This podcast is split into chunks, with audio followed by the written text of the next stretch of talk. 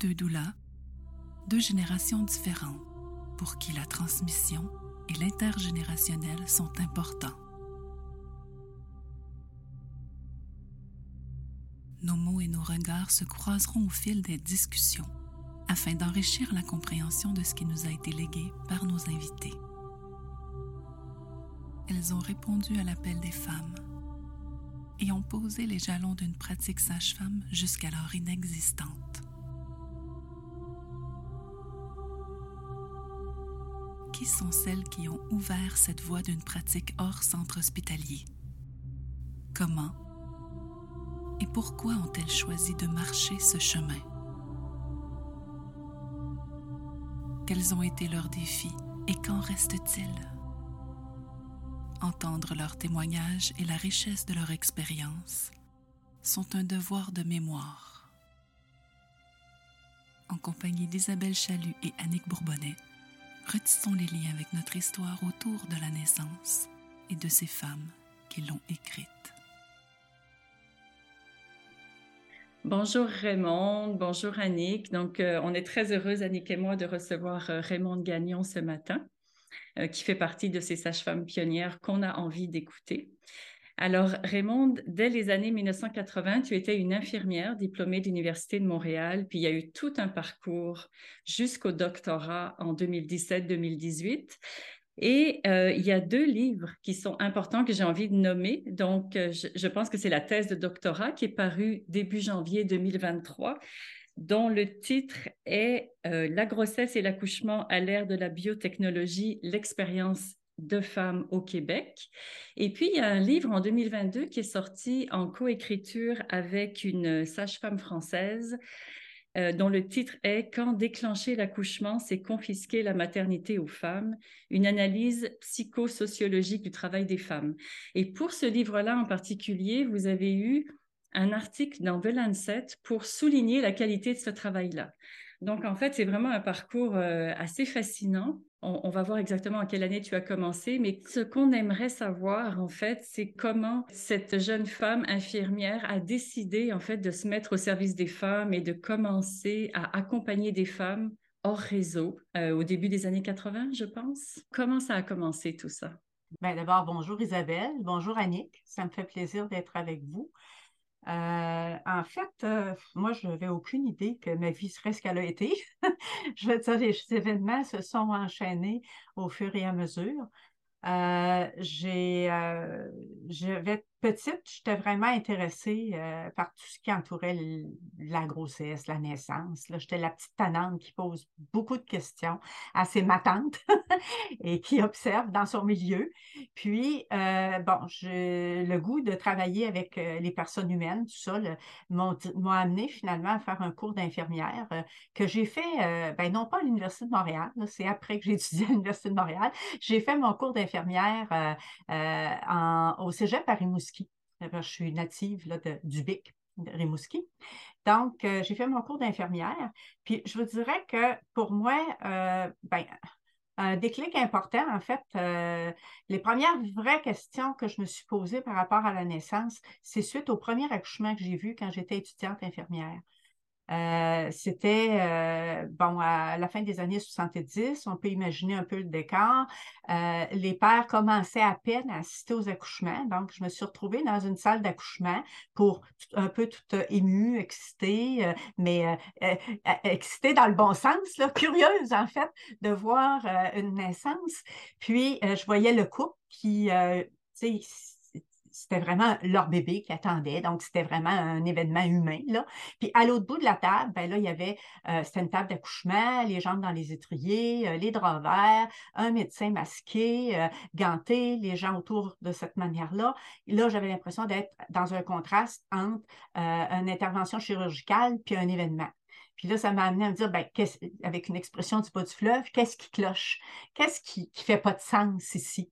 Puis c'est à partir de là où euh, il y a plein d'autres questions qui ont monté. Ça a comme été ma, quête euh, de, savoir, de connaissances par rapport à, cet événement-là qui est, qui, est de mettre au monde, porter, mettre au monde un enfant.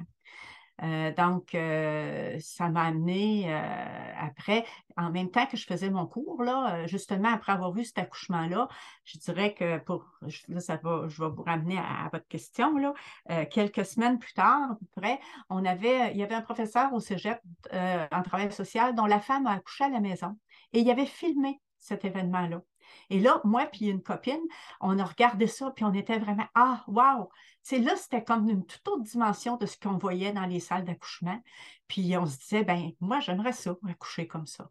Fait que là, donc, pour moi, ça faisait ce que je me disais qui ne faisait pas sens. Là, je trouvais quelque chose qui faisait du sens mais je n'ai pas été tout de suite à des accouchements à la maison. Ce qui m'a amené là un peu, ça a été euh, finalement dans tout un cheminement que j'ai fait euh, de développer une conscience, acquérir une formation différente d'une formation biomédicale. Euh, quand j'ai fait ma formation de sage-femme, j'ai appris à, à toucher les bébés différemment, à, voir les, les, mères, les événements différemment. Puis, euh, petit à petit, ben, ça, ce qui m'a guidée là-dedans, ça a toujours été le désir d'accompagner de, des femmes, d'être présente avec elles, puis de les soutenir euh, du mieux que je pouvais le faire pour qu'ils puissent vivre, pour qu'elles puissent vivre et, qu'elles aussi, parce qu'il y a le conjoint qui est là, euh, la naissance de leur enfant comme, ils le souhaitaient. Là. Fait que ça a vraiment été ça qui, qui a été le cheminement qui m'a amené à faire différentes choses là, euh, dans mon parcours. J'imagine que tu as rencontré certaines personnes, certaines femmes là, qui, dans quelle année vous vous êtes rencontrés finalement avec celles qui avaient déjà débuté? Ou bien ben, en fait, moi, j'ai, euh, euh, si on, retourne bon, au début des années 80, c'est plus la période où il y a eu aussi les colloques accoucher ou se faire accoucher. Euh, j'ai été amenée comme infirmière à y participer parce que, bon, il semblerait que j'avais une approche qui était euh, euh, plus proche des femmes. Puis, les, mettre en place des comités d'humanisation à la naissance. J'ai été sur un, premier comité d'humanisation à la naissance dans le bas du fleuve. Puis après, ben, j'ai déménagé dans, dans, la région de Québec. Et c'est là que j'ai connu plus un réseau plus alternatif de gens qui partageaient, dans le fond, les mêmes valeurs que moi. Parce qu'au début, euh, moi, c'était de regarder dans des revues, euh, lire Le Boyer, Audin, euh, les revues, il y avait la revue Parent, une revue française où on pouvait voir des accouchements dans d'autres contextes.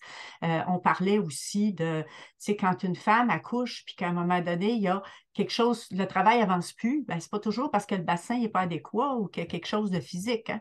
Ça parlait de blocage. Puis moi, je me disais, ah, j'aimerais donc ça, pouvoir acquérir plus de connaissances là-dedans pour mieux comprendre ce qui se passe, puis mieux aider. Puis je vous dirais que mon meilleur professeur, ça a toujours été les femmes elles-mêmes. Là, quand il y avait, euh, parce que j'ai travaillé en obstétrique, ça je pense que je ne l'ai pas dit. quand j'ai fini mon cours d'infirmière, c'est là que je voulais travailler. J'ai travaillé en obstétrique. Puis après euh, chaque accouchement, quand j'en avais la possibilité, là, j'allais revoir la femme le lendemain ou quelques heures après, puis là, juste pour qu'elle me raconte son accouchement, même si j'y avais été présente. Et les femmes, ils adoraient ça, le raconter, hein? Je veux dire, c'est encore vrai maintenant, là. Fait qu'ils me racontaient comment qu'ils l'avaient vécu, elle. Et là, j'apprenais plein de choses que j'avais pu observer, être témoin ou, même que je n'avais pas perçu. Et ça, ça, je trouvais ça vraiment fascinant. Puis, euh, donc, euh, après ça, ben, quand j'étais dans la région Québec, là, je suis commencé à travailler, donner des cours prénataux en CLSC parce qu'à l'hôpital, euh, dans la région de Québec, la réalité n'était pas pareille comme dans le bas du fleuve. Il y avait beaucoup de péridurales. Puis moi, j'étais bon, j'étais capable de surveiller un moniteur puis faire ce qu'il fallait, mais ce n'était pas ça qui me qui, faisait que j'étais bien. Là. Euh, je ne suis pas contre la péridurale parce qu'une femme peut en avoir besoin, mais je veux dire, j'aimais mieux un travail plus humain qu'un travail technique. Parce que comme infirmière, à ce moment-là, ton travail devient vraiment très technique. Tu n'as même plus le temps, des fois, de, donner un réel soutien comme tu as de le faire. Donc, euh, j'ai commencé à donner des rencontres prénatales euh, en CLSC. Puis là, il y a des gens qui ont commencé à me demander de les accompagner. Puis j'ai joint le collectif Les Accompagnantes. Puis là, j'ai connu aussi, euh, il y a l'Alliance québécoise des sages-femmes qui, a commencé. Puis j'ai joint le, groupe de, l'Alliance. Puis petit à petit, là, c'est là où j'ai commencé vraiment plus une formation de, de sage-femme. C'est vraiment passionnant, en fait, de voir que c'est vraiment comme un élan euh, qui était très relié aux besoins des femmes hein, et, mmh. même à quelque chose à l'intérieur de toi, pas seulement à mmh. l'extérieur, mais de se dire, il y, a, quelque chose à explorer dans, dans, dans, cette mise au monde qui est différent de ce que j'ai appris euh, à l'école. Mhm. Et puis donc tranquillement, il y a eu, il y a eu, j'imagine, un investissement de plus en plus euh, profond, je dirais, dans, tout ce travail-là de sage-femme. Parce qu'au début, en fait, vous ne saviez pas, vous, que toutes ces femmes-là, que ça allait devenir un métier, une pratique. Vous, vous, hein, je, ce que je sens en écoutant toutes les sages-femmes, c'est que ça, ça a débuté pour répondre aux besoins des femmes et des familles. Ça s'est développé un peu plus, c'est ça? Oui, oui, tout à fait. Je veux dire, euh, je, quand, moi, ce qui me guidait, c'était vraiment, bon, quand j'avais une demande d'accompagner, puis d'entendre qu'est-ce que cette femme-là ou ce couple-là avait envie de vivre, puis euh, sans savoir que ça, deviendrait, ça deviendrait vraiment, euh, j'avais le goût, comment dire, j'avais une vie parallèle aussi. J'avais, je continuais à travailler comme infirmière dans le réseau, puis j'avais ma vie d'accompagnante et, après de sage-femme. Et euh, je veux dire, c'est sûr que j'aspirais à ce que euh, être je sage-femme, mais euh, je ne savais pas du tout où, est-ce que ça, ça mènerait. Puis, je veux dire, jour après jour, je veux dire, ça s'est construit tranquillement. Dans mon cas, où est-ce que ça s'est, je dirais, le plus concrétisé que ça pouvait devenir euh, vraiment comme euh, ben, ma profession qui, euh, m'animerait. C'était ben, quand il y a eu la loi sur les sages-femmes, la loi sur les projets pilotes. Puis, je veux dire, là, à un moment donné, dans la région où j'étais, des femmes disaient, bon, vas-tu en avoir une? Bon, vous savez, la loi sur les projets pilotes, ça a été, ça a permis la création des maisons de naissance. Fait qu'il y a des femmes qui disaient, ben, on va-tu en avoir une maison de naissance dans notre région? Puis là, ben, moi, je travaillais avec des collègues, puis on se disait, ben là, pas ça n'a pas l'air à, être ça. Fait qu'on s'est dit, ben, si on veut en avoir une, il va falloir faire quelque chose. Donc, euh, on a commencé, j'ai commencé à écrire avec euh, mes collègues de, l'époque, André Piline, un projet de maison de naissance. La, maison de naissance euh, Mimosa Saint-Romuald, ce projet de maison de naissance-là, c'est écrit sur ma table de cuisine. Puis on a invité des parents aussi. À un moment donné, on a fait un, brainstorming dans mon sous-sol pour voir qu'est-ce qu'il y avait envie. Si on se disait, bon, ben là, écoute, la loi on a envie de présenter un projet. qu'est-ce, comment vous voyez ça, vous autres, qu'est-ce que vous aimeriez? Puis c'est avec ça que là, là, ça commençait à être comme plus concret, puis avoir un espoir que ça serait là pour les femmes, les, familles, puis, puis, pour nous autres aussi, euh, comme sage-femme, là. Quelque chose qui faisait plus du sens, là, euh, dans l'engagement qu'on avait, là. Et puis, donc, c'est ça, la légalisation a eu lieu, les projets de naissance, les projets, les maisons de naissance ont été évaluées. Je ne sais mm-hmm. pas si c'est le bon mot, mais en tout cas, ça a été une observation de votre pratique, hein, ce, ce, projet pilote des maisons de naissance. Et puis, il y a eu la création de la, la formation universitaire. Mm-hmm. Tout à fait. Euh, la formation universitaire a commencé en 1999. En fait, euh, la loi sur les projets pilotes, c'était en 1994. Donc, expérimenter euh, la pratique sage-femme pour voir si au niveau euh, des statistiques, la mortalité, morbidité épidémiologique, tout était adéquat, c'était des soins qui étaient sécuritaires, comment les sages-femmes euh, travaillaient. En tout cas, je ne reprendrai pas l'évaluation, il y a des gens qui peuvent aller voir, là, mais on était évalués sur tous les plans. la loi sur les projets pilotes avait passé en 90. Les premières maisons de naissance, à cause des difficultés qui étaient vécues des l'opposition médicale, la première maison de naissance a pu démarrer en 93 fin 93. Fait que euh, moi, Saint-Romuald, c'était en 94. Puis là, ben, je veux dire, on avait, euh, euh, dès qu'on commençait, on était déjà sous évaluation. Euh, avant, il y avait eu tout le processus d'évaluation des compétences aussi, là, où on a dû euh, euh, présenter notre dossier, réussir des examens théoriques, des examens pratiques pour obtenir une reconnaissance d'aptitude à pratiquer. Puis pour celles qui n'avaient pas été, qui détenaient pas un diplôme de sage-femme, il a fallu avoir des évaluations par observation directe aussi d'accouchement, au moins 10 accouchements, avec travail accouchement postnatal, avant de pouvoir obtenir une reconnaissance d'aptitude à pratiquer. Donc, 94 arrive, les premières naissances, l'évaluation rapide pour finalement euh, arriver en 98 où là, c'était comme la fin, ben, la fin des projets pilotes. Il y a eu une année de reconduction où là, le gouvernement a décidé euh, euh, s'il légalisait et comment il allait légaliser finalement pour arriver en 99 à la légalisation.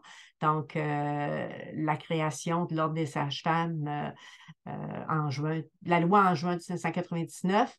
En septembre, 24 septembre 1999, la loi sur l'Ordre des sages-femmes du Québec devait être fonctionnelle et le programme débutait aussi en septembre 1999 à l'Université du Québec à Trois-Rivières. Et donc, c'est ça. Toi, tu as participé assez rapidement, dès le début, à, cette euh, formation, en fait, à la création du programme universitaire pour les sages-femmes? Non, pas vraiment. Moi, j'ai été prof seulement à partir, professeur à l'UQTR seulement à partir de 2007.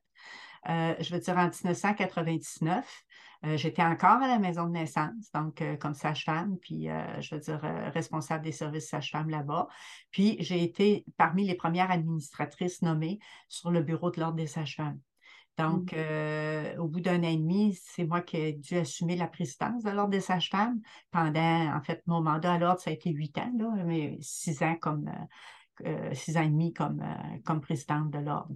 Donc, mon implication, en plus, c'était à ce moment-là, même si je vais dire, euh, d'une certaine façon, j'avais quand même un certain rôle à jouer dans la formation parce que, bon, j'étais impliquée à l'ordre. J'avais été dans des comités aussi à l'UQTR quand l'UQTR voulait mettre en place son programme, mais je n'ai pas travaillé comme sauf préceptrice un moment pour une étudiante, là, mais moi, je n'avais pas beaucoup de temps pour le préceptorat parce que vous comprendrez que les journées ont 24 heures, j'avais ma famille, mes enfants, euh, la maison de naissance, puis l'ordre des sages-femmes, euh, c'était déjà beaucoup.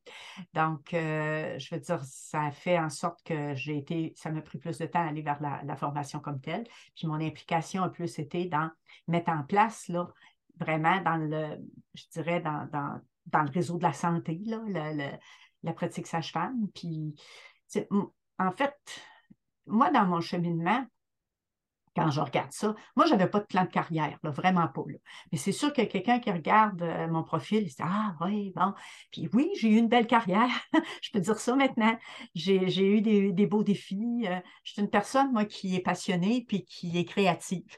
Donc, moi, euh, tu sais, ce que j'aime, c'est, dans le fond, quand on a une idée, un but qu'on veut atteindre, euh, mais qu'on ne sait pas comment y arriver, moi, je vais être très créative pour trouver des moyens pour y arriver.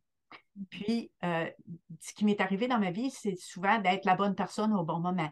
C'est quand j'écrivais le projet de maison de naissance sur ma table de cuisine, là, je veux dire, je n'ai jamais pensé, moi, que je serais coordonnatrice de sa maison de naissance-là. Mais je veux dire, quand ça a été le temps, en 80, 14, puis ça faisait depuis 90 que j'étais impliquée dans ça. Euh, puis je travaillais au CLSC, puis ça s'est fait au CLSC, avec le CLSC dans lequel je travaillais comme infirmière. Donc, à un moment donné, ça faisait un bout de temps que j'occupais, euh, dans le fond, c'était un peu ça que je faisais. fait que ça a comme été naturel, tu sais, la direction me voyait à ce poste-là, puis là, je me disais, ben, écoute, c'est ce que je fais. Pourquoi je ne serais pas capable de le faire puis d'être rémunérée finalement pour le faire, parce que je le faisais bénévolement. Donc, euh, ça, c'est un exemple. Puis quand ça a été le cas, par exemple, au niveau de l'ordre des sages-femmes, moi, ce qui me tenait profondément à cœur dans la légalisation, c'était oui, que les femmes puissent euh, avoir accès aux services sages-femmes, euh, qu'elles n'aient pas à payer, tu sais, comme elles pouvaient aller voir un médecin ben, pour leur suivi de grossesse, l'accouchement, le postnatal, ben, que ça puisse être la même chose pour les sages-femmes. Puis bon, donc la reconnaissance, pour elles des services, puis la reconnaissance des sages-femmes aussi. Mais ce qui me tenait à cœur, c'est que la pratique puisse rester collée aux besoins des femmes. Parce que tant qu'on était dans le contexte euh, allégal, mettons, je veux dire, on, nos patrons, c'était vraiment les femmes, les couples. Puis donc, comment tu peux intégrer dans le réseau quelque chose qui est organique, puis qui n'est pas du mur à mur, puis qui est capable d'être proche, de rester proche des besoins des gens? Donc, moi, ça a vraiment été ça. Puis dans le cadre des projets pilotes, ben, je pense qu'on pouvait le faire. Je veux dire, ça, en était une affaire que personne ne savait comment ça allait marcher. Ça fait que je veux dire, quand tu as un but, un sens, je vous ai dit, moi, une de mes forces, c'était de voir comment on peut, c'est quoi, quelle créativité on peut mettre en place pour essayer de mettre en place des conditions qu'on pense être les meilleurs et qui semblent coller. Bien, la légalisation, pour moi, c'était aussi d'être, j'avais une expérience qui était dans le réseau de la santé, comme infirmière en obstétrique, comme euh, infirmière en CLSC, puis, euh, je veux dire, comme sage-femme. Puis, j'avais une expérience hors réseau aussi, où là, j'avais vraiment comme été dans le communautaire, j'avais vraiment été proche des gens, euh, dans le maison, tout ça. Comment on pouvait réussir à mettre des choses en place qui étaient dans le réseau, mais qui dénatureraient pas ce qui venait euh, des gens eux-mêmes. Là? Qui est vraiment particulier, je trouve, à ton parcours, c'est ça, en fait.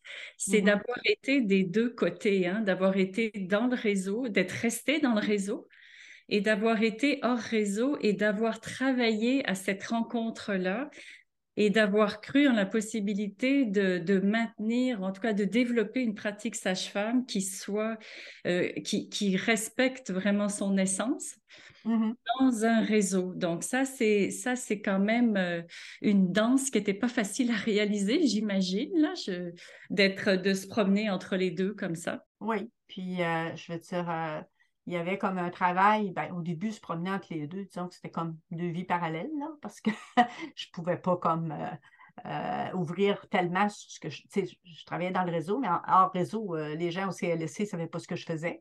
Quand que ça a été le temps d'écrire le projet pilote, puis que là, euh, il y a eu une demande, on a demandé au CLSC s'ils voulaient embarquer là-dedans, bien là, il a fallu que je fasse mon coin mignonne. T'as révélé c'était quoi ma vie, finalement.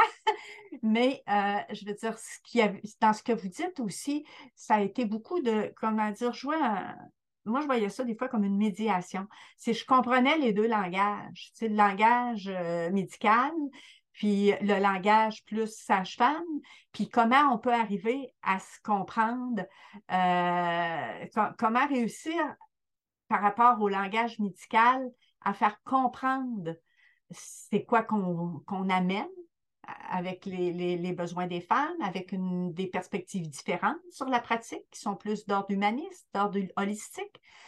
Euh, c'était beaucoup ça.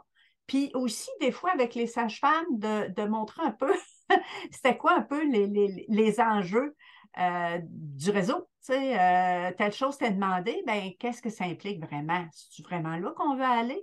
Ou est-ce qu'il n'y aurait pas moyen de trouver un terrain d'entente qui garde quand même nos objectifs, qui ne dénature pas, mais qui n'est pas obligé d'être euh, euh, collé sur la demande qu'on nous fait, qui, elle, on peut, quand tu n'as jamais été dans le réseau, ça a l'air très anodin, là, mais euh, quand tu l'entends, tu y as été, des fois, tu dis, oups, mmh. petit glissement là, qui risque de poser problème. Là. Fait que, puis je pense que, en tout cas, je, ça, ça serait plus les gens avec qui j'ai travaillé qui pourraient vous en parler. Là.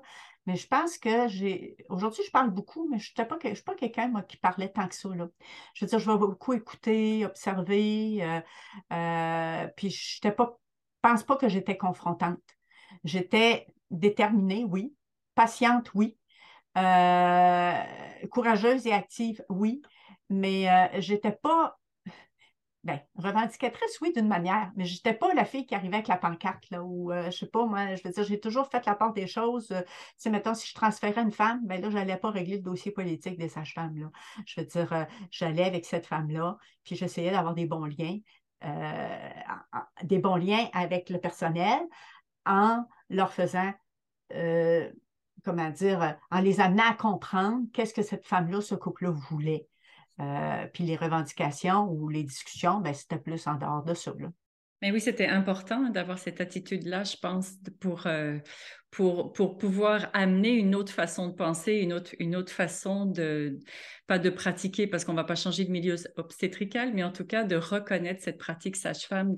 Ça prenait vraiment des personnes comme ça qui pouvaient vraiment faire le lien puis il y a cette vigilance hein, par rapport aux, sages-femmes aussi, parce qu'en connaissant où est-ce qu'on peut aller quand on se fait intégrer dans le milieu hospitalier, est-ce que ça peut être facile d'être euh, intégré, puis euh, de générer des protocoles, puis des façons de faire qui auraient dénaturé cette pratique sage-femme? Je pense que ça, ça a été intéressant.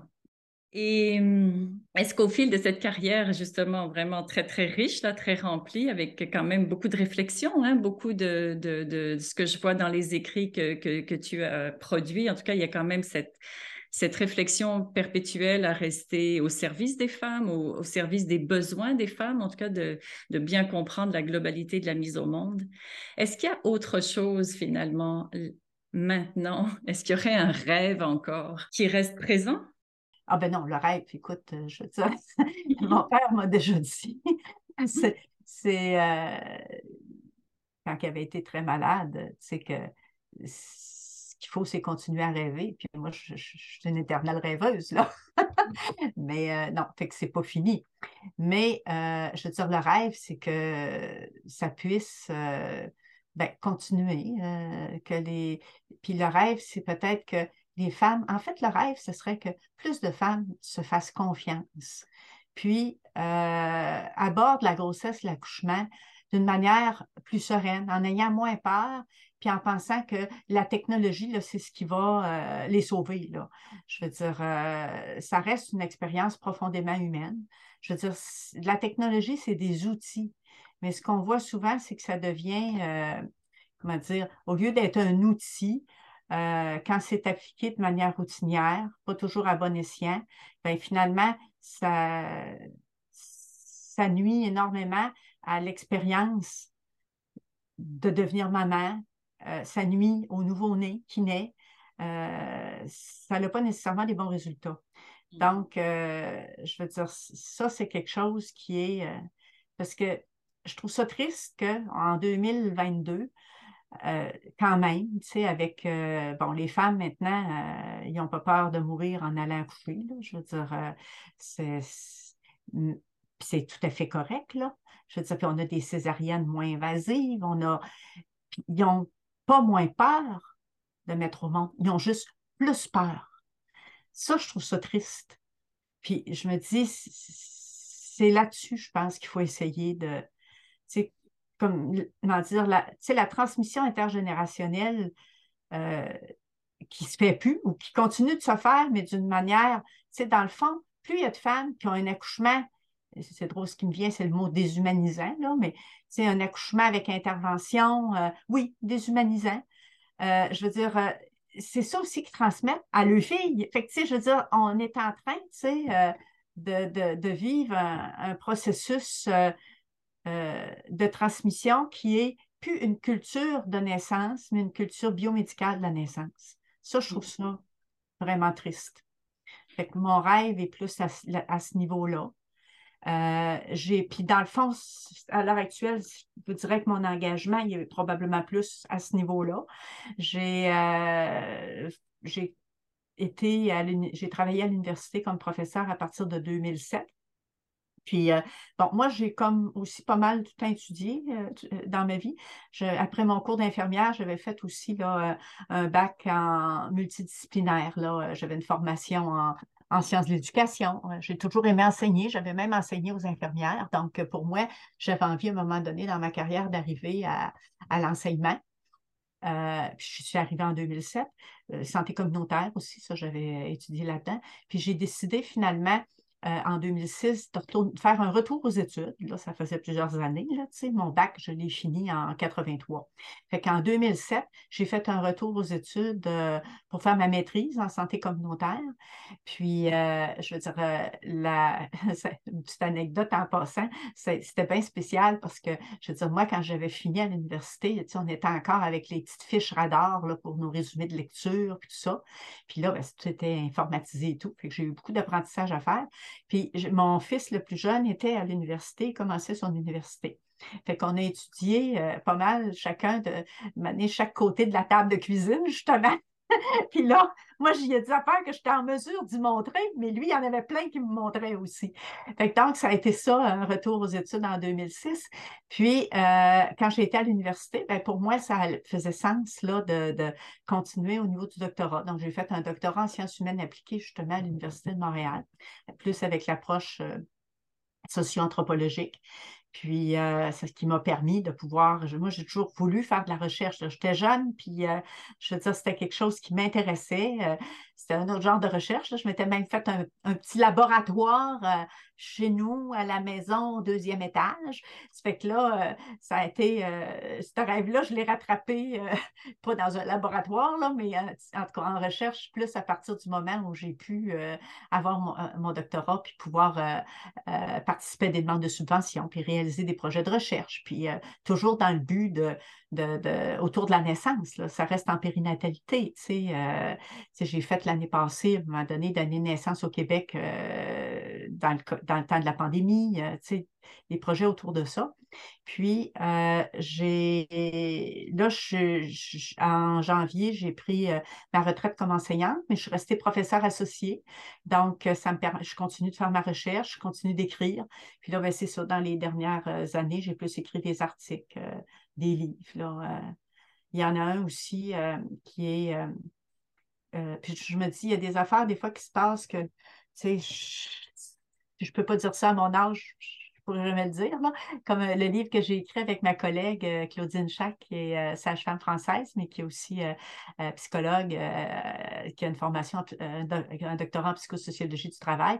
On a écrit Quand déclencher l'accouchement, c'est confisquer la maternité aux femmes pour dénoncer une étude qui se fait en France, dont, je veux dire, qui vise à déclencher toutes les femmes à 39 semaines de grossesse, ben, en tout cas les primipares, là, sous prétexte que peut-être on réduirait le taux de césarienne. Donc, plutôt que de se questionner sur comment, on, en est rendu à avoir autant de césariennes, pratiquement une femme sur trois, bien là, on veut mettre une autre intervention pour réduire le taux de césarienne. C'est, comme aberrant. Puis quand on regarde, en tout cas, là, je ne vous donnerai pas les détails, mais s'il y en a qui veulent en attendre un peu plus, vous pouvez lire le livre, qui est quand même, je pense, intéressant. Bien, je veux dire, on n'a pas euh, critiquer la méthodologie de la recherche, mais on a vu que c'était une idéologie patriarcale encore qui est véhiculée avec euh, l'espoir de pouvoir contrôler le flux des naissances en salle d'accouchement. Euh, je veux dire, on ne demande pas, la recherche est juste sur le, fait de dire oui ou non, je participe ou je participe pas, mais le consentement, il n'est pas tant éclairé que ça. les femmes ne savent pas, par exemple, qu'il faudrait en déclencher 28 femmes pour euh, sauver peut-être, l'hypothèse de sauver peut-être une césarienne. Donc, euh, je veux dire, puis ça transforme l'événement de tout le monde. Euh, la femme, le nouveau-né, je veux dire, c'est c'est questionnable. Et puis, ça se fait sans réflexivité de la part des chercheurs. Je veux dire, sont, dans eux, ne sont pas mal intentionnés, mais je veux dire, il n'y a pas de recul sur ce que c'est qu'être humain, puis mettre au monde comme humain tu es vraiment cette sage-femme qui porte ces connaissances-là, qui est allée vraiment retrouver ses savoirs. C'est comme mettre vraiment aussi des mots qui sont, euh, euh, qui sont justes et qui sont dans un langage que tout le monde peut comprendre, là, sur qu'est-ce, que ça implique de mettre au monde un enfant, au-delà de le limiter à une expérience biomédicale. Donc, donc c'est sûr que toutes ces personnes qui font ces recherches actuellement, souvent, n'ont pas accès à ces savoirs-là.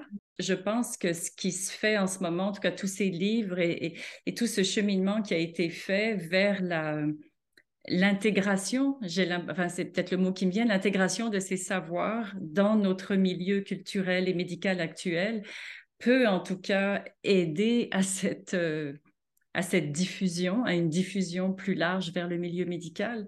Donc, euh, on est très loin hein, de cette image qu'on a aussi des sages-femmes euh, qui travaillaient sans trop de rigueur ou de connaissances euh, profondes. C'est pour ça que c'est important qu'on vous entende, que, que ces, que ces savoirs-là soient diffusés largement pour que pour qu'on voit quand même euh, ce que ça peut apporter comme changement dans notre culture actuelle. Il y a, c'est ça, tu es porteuse quand même de recherche, de, de réflexion et, et, de beaucoup de connaissances qui ont besoin d'être, d'être connues. Être sage-femme, euh, c'est, c'est quatre ans et demi d'études universitaires dans différentes sciences. Euh, je veux dire, euh, oui, euh, le biomédical est important, puis il faut aller chercher des connaissances là-dedans. On l'a fait à, toutes les époques, là, même si on n'avait pas accès à l'université, je veux dire, on, a travaillé fort pour acquérir cette formation-là, mais aussi des connaissances en, sciences humaines sont importantes. le savoir, le savoir-être, le savoir-faire, c'est un art et une science, cette sage-femme. C'est une alliance entre les deux. Bien, c'est justement ça qui me, percute, en fait, quand j'écoute cette espèce de. quand on parle de l'étude en France qui, parle, qui propose de déclencher, mais ça part toujours d'un point de vue très, très restreint, finalement. Alors que quand on regarde de façon élargie l'ensemble de tout ce qui est là, mais là, on, peut soulever toutes sortes de questionnements, de réflexions, de remise en question. De... Puis c'est ça que j'entends là, chez Raymond Gagnon dans ce parcours-là, c'est cette espèce de, perspective très large où on va chercher le langage médical, on va chercher les connaissances bio, on va, puis là, on part, puis là, comme infirmière, comme sage-femme. Et là, cette reliance qui est là aujourd'hui, qui permet d'avoir ce discours-là, d'écrire ces ouvrages-là, c'est assez unique. Là. Quand on regarde ça. Puis c'est très, c'est tellement riche. Moi, je suis euh, tellement assoiffée. Je, sais, c'est tellement pertinent, intéressant, intelligent, articulé, tout ça. Moi, je suis pleine de gratitude pour cette carrière-là qui n'était pas prédestinée, mais qui, qui s'est marchée de façon intuitive, de façon investie, de façon créative, puis dont je bénéficie aujourd'hui. Ouais, ben merci, mais je pense qu'il faut rester humble. Moi, j'ai, oh. je rends grâce euh, d'avoir été, euh, j'ai quand même eu quelques talents, là. Puis je trouve mon c'est mon devoir, je trouve, de les mettre au service. Puis j'ai, tant mieux, si, je veux dire, tant mieux si ça sert, c'est ça le but, là, hein, quand on fait ces choses-là, c'est pas pour que ça reste, euh, je veux dire, sur ma table de chevet, là. Mais euh, je veux dire, euh, c'est ce qui m'a c'est ce qui m'a nourri moi aussi, avoir le sentiment d'aller plus loin dans, ces questionnements-là. Puis avec plein de personnes aussi, tu sais, je ne suis, pas, pas toute seule, je, partage avec d'autres. Puis euh, je veux dire, c'est les réflexions qu'on peut partager à ce niveau-là, ben, ça nous enrichit, puis ça permet de, de mieux comprendre finalement la naissance, la vie en général aussi. C'est une belle profession, sage-femme, pour ça. Comme femme, là, comme personne humaine, c'est une profession qui euh, nous amène à, se développer davantage comme personne. Mais c'est ça que j'entends, c'est ce que je, ce que je reconnais. C'est très inspirant de voir des parcours de femmes, d'entendre des parcours de femmes qui ont concilié autant en, une seule vie. Là. Ça reste le, parcours de mère, le parcours de femme, la carrière, mais qui finalement euh, se complètent euh, dans, un tout. Moi, je trouve ça très inspirant, en tout cas. J'aurais une autre question. Est-ce que tu as l'impression que la pratique sage-femme actuellement, elle est bien, elle est plus connue, bien connue, et du milieu médical et, de la société en général? Euh, ça ne se répond pas par oui ou par non. Votre question, Isabelle, c'est plus, ben, je pense que c'est plus connu. C'est encore méconnu. Il y a eu tellement de, préjugés. Euh, c'est difficile de sortir de là. Puis, euh, de ces préjugés, pour l'opinion publique, de, sortir de ces, euh, ces préjugés-là. les gens qui ont pu côtoyer, avoir des services sage-femme, ben, c'est eux autres souvent qui sont les, meilleurs ambassadeurs, je dirais, parce qu'ils peuvent en parler. Ils, parlent en connaissance de cause. Tu sais, c'est les peurs qui fait que, c'est un peu euh, rationnel, je veux dire, euh, ces jugements-là qui peuvent être portés. De façon générale, je dirais que ça a quand même progressé. je veux au fil des années, c'est sûr. Euh, mais il y a encore, c'est encore plus dur à comprendre que des professionnels de la santé n'ont pas une meilleure idée de ce que c'est. Ça, c'est monsieur, madame, tout le monde, on peut comprendre. C'est euh, dans un party de Noël que ton, ton mon oncle de 70 ans te pose euh, plein de questions ou, ou qui son jugement, des fois on peut comprendre, mais euh, je veux dire, ben, il y a les médias hein, qui en alimentent beaucoup. ma réponse est décousue. Il y a quelque chose qui me vient, mais je vais revenir au milieu médical, ça. La façon de voir la naissance, c'est vu comme si c'était comme une catastrophe, quelque chose de dangereux. Euh, les femmes vont toujours dire J'ai été chanceuse, euh, j'ai eu un bébé en santé, j'ai été chanceuse. Tout le monde veut un bébé en santé. le mot chance, comme si on prenait un billet de loto, puis qu'on gagne ou on ne gagne pas. C'est pas ça, là. Je veux dire, c'est pas juste une question de chance. Je pense que tout le monde devrait avoir la chance.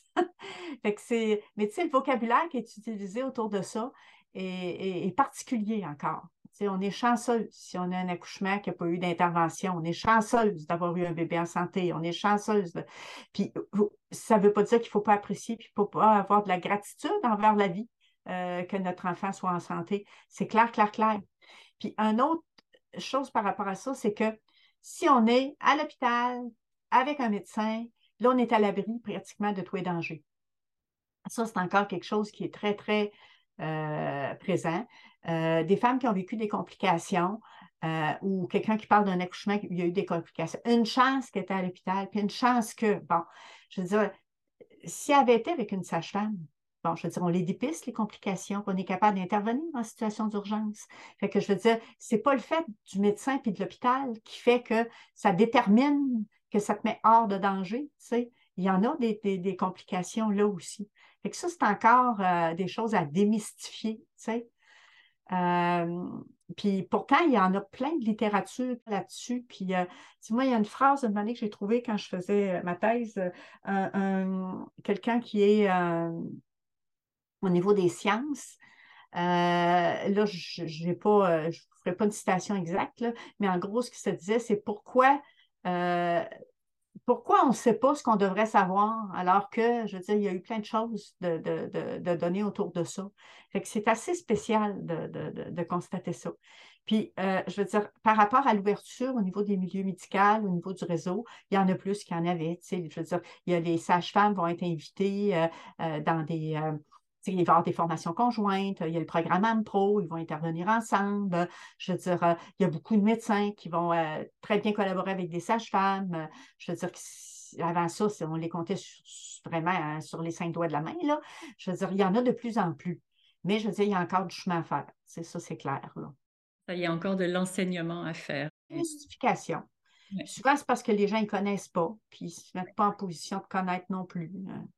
Je veux mm. dire, euh, on en a vu au fil des années des gens qui avaient une curiosité puis qui disaient Ah, je peux-tu aller voir? Euh, Ben oui, venez, euh, vous êtes les bienvenus.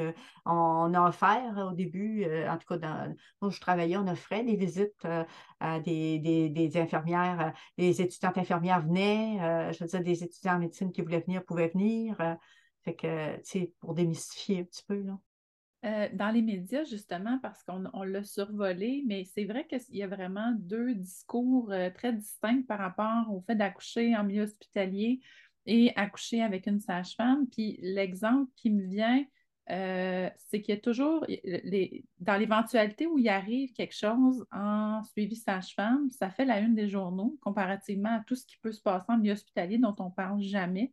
Est-ce que c'est un peu à ça que euh, vous faisiez référence tantôt en disant dans les médias, dans la façon de véhiculer l'information sur les différentes approches? Euh, ben, c'était pas à ça que je pensais ben, au moment où, j'en ai parlé. Je pensais plus à quand on regarde, par exemple, des publicités sur la naissance, que c'était Kodak ou euh, c'est toujours euh, comme si c'était une urgence. Toutes les téléréalités, là, les, les séries, là, un accouchement à la minute, c'est le sensationnalisme qui est là-dedans. Ils vont montrer euh, ils vont donner un exemple des événements très rares, puis essayer de, finalement, pas nécessairement de faire croire au monde que c'est juste ça qui se passe, mais quand c'est juste ça que tu vois, ben oui, tu conclus que c'est juste ça qui se passe. Tantôt, je parlais, c'était le, un philosophe des sciences qui parlait de pourquoi, dans le fond, que les gens continuent de savoir et de dire des choses alors que euh, c'est pas ça, puis qu'il y a suffisamment d'autres documentations. Mais c'est parce qu'on joue. Je pense que c'est parce qu'on joue sur l'émotif des gens. On joue sur les peurs, euh, des, des, ancrages que les gens ont à ce niveau-là. Oui, c'est ça. Hein. Il y a eu quand même la croyance pendant longtemps, comme bon, tu en as déjà parlé, mais que la sécurité de l'accouchement venait de, de, la technicalité qu'il y avait autour, puis de la, de la technologie, en fait. Mm-hmm.